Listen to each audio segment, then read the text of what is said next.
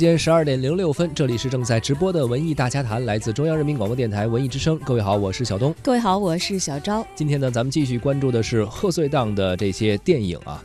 周星驰的新喜剧之王大年初一上映，如今呢已经是上映第九天了，首日的排片占比了达到了百分之十九，跟前两名《飞驰人生》还有《疯狂的外星人》当时差距是非常小的，位列前三位。但是呢，春节假期的票房收益来看啊，却被领跑春节档的《流浪地球》和《疯狂的外星人》远远的甩在了身后。在上映第四天的时候呢，已经掉出了春节前四强的位置，被《熊出没》所赶超了。目前呢，票房报收是四点八亿元。嗯，光说票房的话，好像这个显得是对于大家对于周星驰的期待好像有一定的差距啊。对。但是可能差距更大的是大家的期待与豆瓣上的口碑评分。豆瓣上呢，这部影片也从首日开画的六点二分跌到了如今的五点八分。本身开画的分儿也不高。对，这是周星驰导演的电影里头评分最低的一部了。而网友们对于新喜剧之王的评价呢，也显得非常的两极化。喜欢的大赞不愧是星爷啊，有很多是铁粉儿。但是不喜欢的说。连周星驰都开始炒冷饭了，开始消费自己的品牌价值。而对于这一次星爷的新喜剧之王，遭人诟病的最主要的问题呢，在于这和周星驰二十多年前所拍的喜剧之王大同小异。很多人觉得完全是这个再抄一遍老梗啊，没有什么新意。不知道各位听众朋友，您是不是看了这一部啊，有着一些回忆杀情节的星爷的新作《新喜剧之王》，好看还是不好看呢？您又愿意给出怎样的评分和评价呢？欢迎关注文艺之声的微信公众号，参与我们的互动。啊，留言的朋友呢，还有机会获得我们赠出的电影票。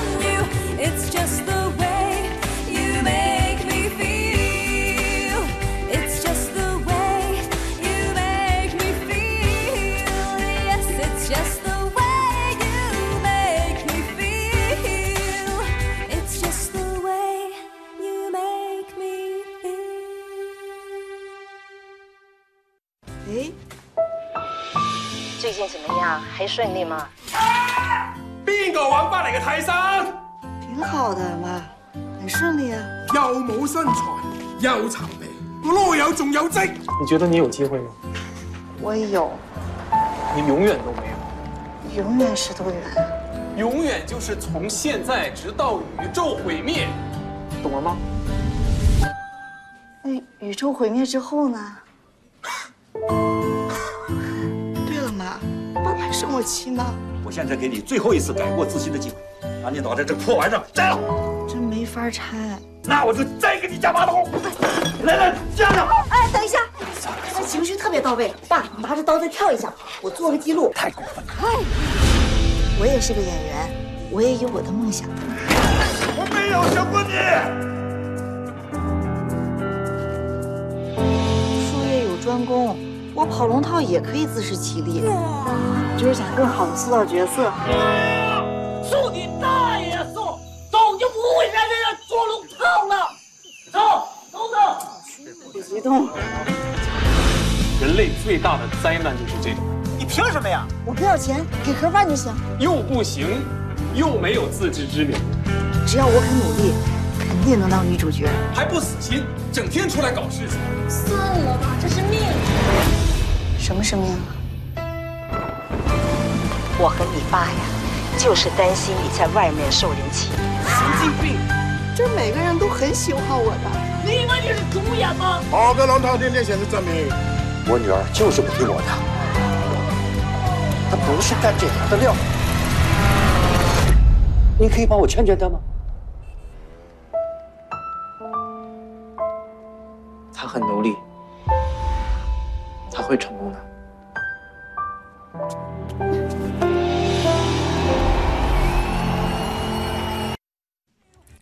刚刚我们听到的就是新喜剧之王的一个预告片啊，关于。周星驰这部新作，其实呢有很多网上的评论，但是我们发现了有一条热评啊，真是足够的恶毒，说星爷凭借多年的努力，终于拍出了一部《逐梦演艺圈》。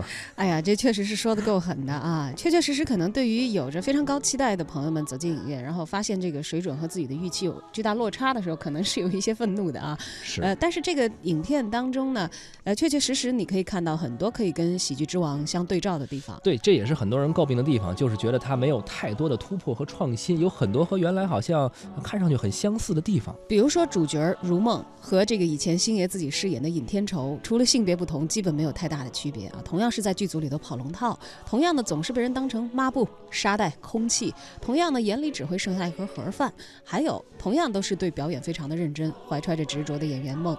确实啊，就是很多的呃人物的设定，包括还有很多的情节，甚至有一些呃笑点呀，有一些梗啊，他这个新版的《喜剧之王》还是照搬了老版的《喜剧之王》，这个让很多观众是。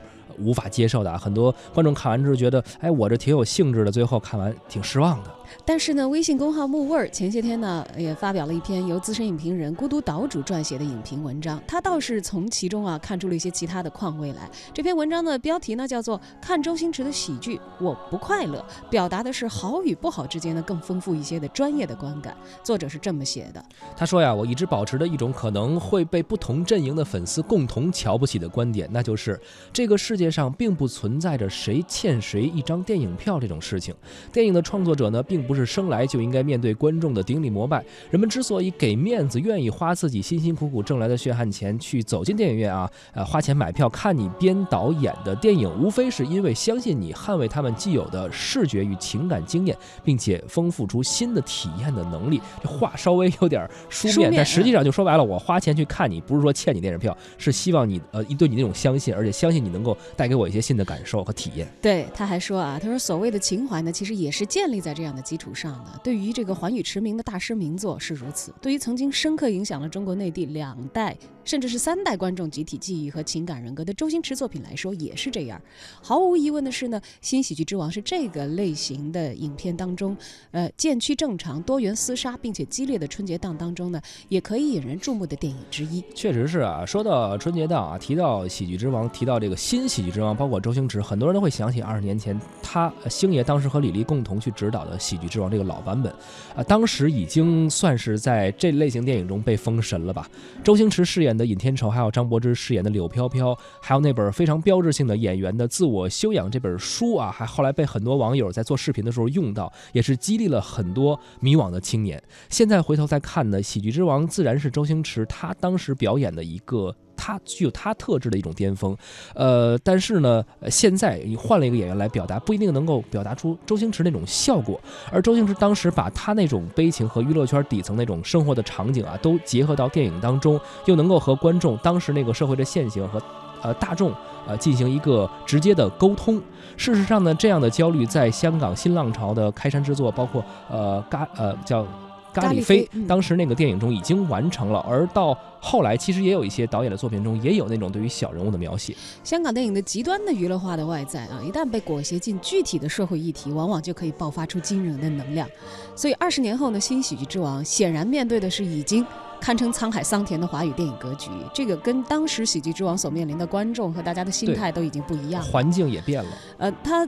你相当你看这个里头女主角所折射的，就好像横的横店的这个龙套大军啊，是潮水一样的来去。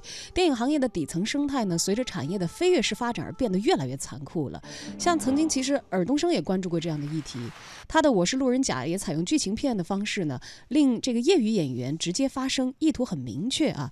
他也这个不失为一种对于时代征候的一些直接的叩问。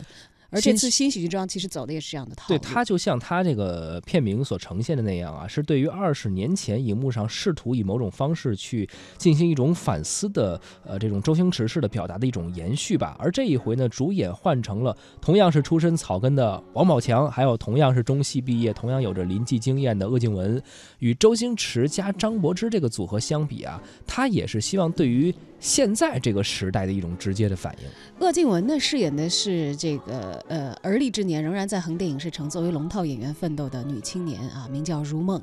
她呢也是跟这个尹天仇一样，手持着演员的自我修养，在不同的片场奔波，呃，以不同的身份呃参与创作啊，讨论表演。呃，无数次又被打回原形啊，应该说是一个尹天仇的当代女版的翻版。但有所不同的是呢，这位执着的女龙套，呃，被埋汰和折磨的程度应该说是有增无减的啊。从最残酷的片片场淘汰，到被闺蜜无情的舍弃，而且还遭到导演的直接的讽刺，呃，男友毫不掩饰的利用，以及主动放弃梦想，呃，以至于要主动放弃梦想等等等等。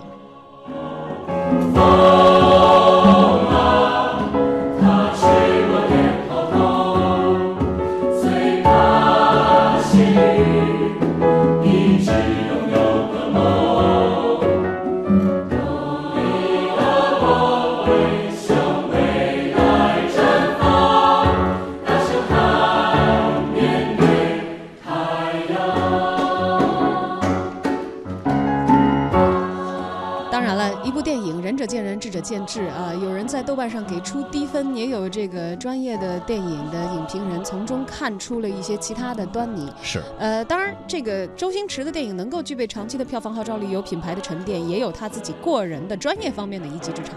对，像文艺大家谈熟悉的资深影评人韩松洛，也在看过这部电影之后，和文艺大家谈分享了他的观感。大年初一看了《新喜剧之王》，再一次认识到了周星驰的优点。那就是他很会写人，一个电影人立住了，故事也就立住了，人能打动人，故事也就动人了。他的这个优点呢，一次次通过他的电影被确认。看过他的电影可能会忘掉剧情，但却忘不掉里边的人物，不管是他演的还是他写的。从一九八零年代的邓家发、赖布丁、何森淼、张家树，到一九九零年的石金水、阿星、周星星、零零七零零发、至尊宝。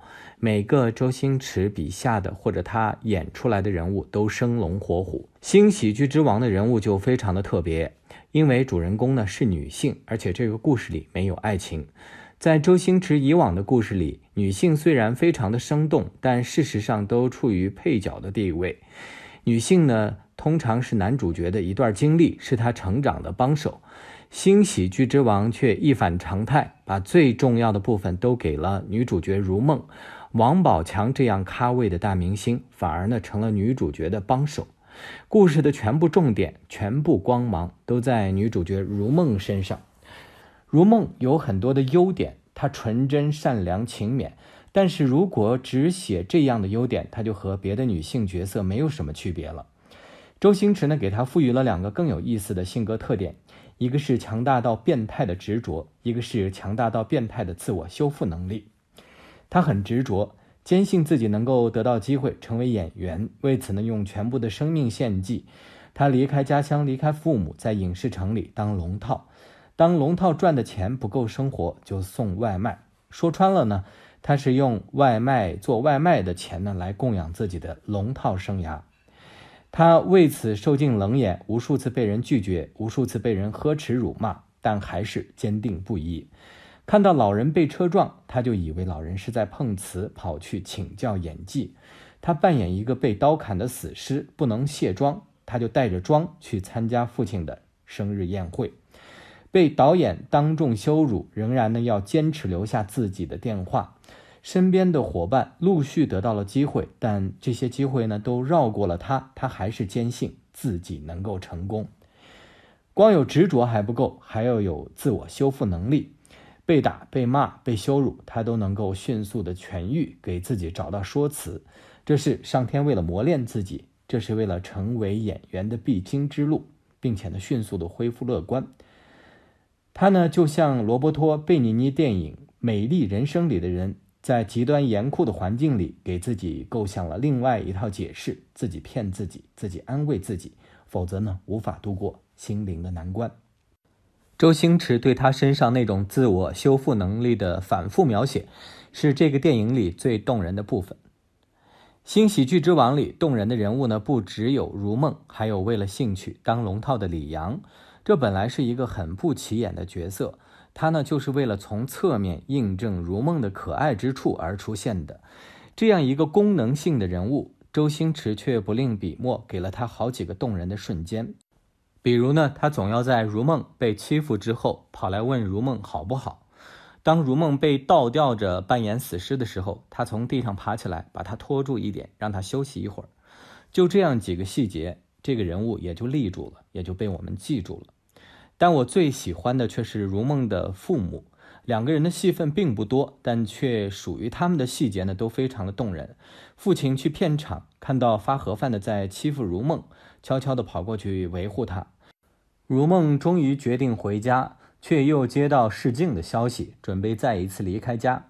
父亲呢，一边夸张地骂他烂泥扶不上墙，一边呢让母亲快去买机票。最好玩的是呢，机票嗖一下就买好了，那个节奏非常非常的周星驰。终于让我眼眶湿润的是在颁奖现场，大荧幕上回顾如梦的龙套生涯，一个个尴尬的、荒唐的、不起眼的角色在回放。父亲呢，从眼睛湿润到泪流满面，浑身颤抖，什么都没有说，什么都说了。我从来没有想到呢，一个俗透了的生平回放能够被用成这个样子。当然，写得好还要演得好。对于剧本来说，表演是二次写作。周星驰呢，这一次选了一个很合适的演员来扮演如梦。演员叫鄂靖文，毕业于中戏，此前呢一直演话剧。开始演电影之后，只演过几个小角色，但是他就真的非常好，把这个人物的聪明、乐观、泰然演得非常非常的到位。我觉得最好的呢，恰恰是被很多人诟病的一场戏，就是如梦和李阳在影视城的城楼下告别那一幕。李阳呢向如梦表示爱慕，他肯定是要拒绝的，但是怎么拒绝才不尴尬呢？他居然用“我把你当朋友，你却想睡我”和随后的哈哈哈化解了这个尴尬，甚至让自己的拒绝显得那么的伤感。他的台词说得落落大方，节奏卡得刚好，充满了聪颖、宽容、体谅。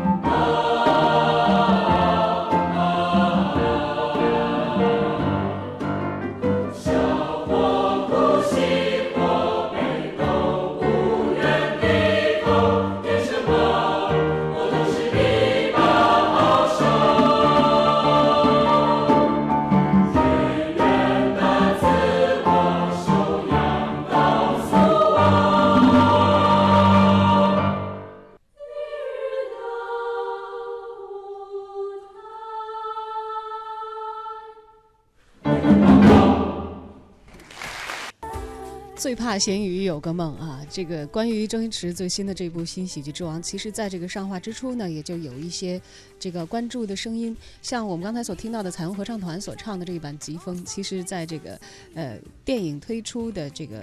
同一时期呢，也有一个女主角所演唱的版本，也表达了这个电影的小人物一直不放弃梦想，最怕咸鱼也有个梦这样的一些思想的核心。是，其实对于喜剧之王他所表现的这种小人物的故事啊，可能很多观众在自己的生活中都会有同感。我们每个人在生活中呢，肯定不会像电影中那些超级英雄一样，其实每个人都可能是路人甲，也可能是喜剧之王最开始那个跑龙套的。但是正是因为每个人都有梦想嘛，所以这种电影。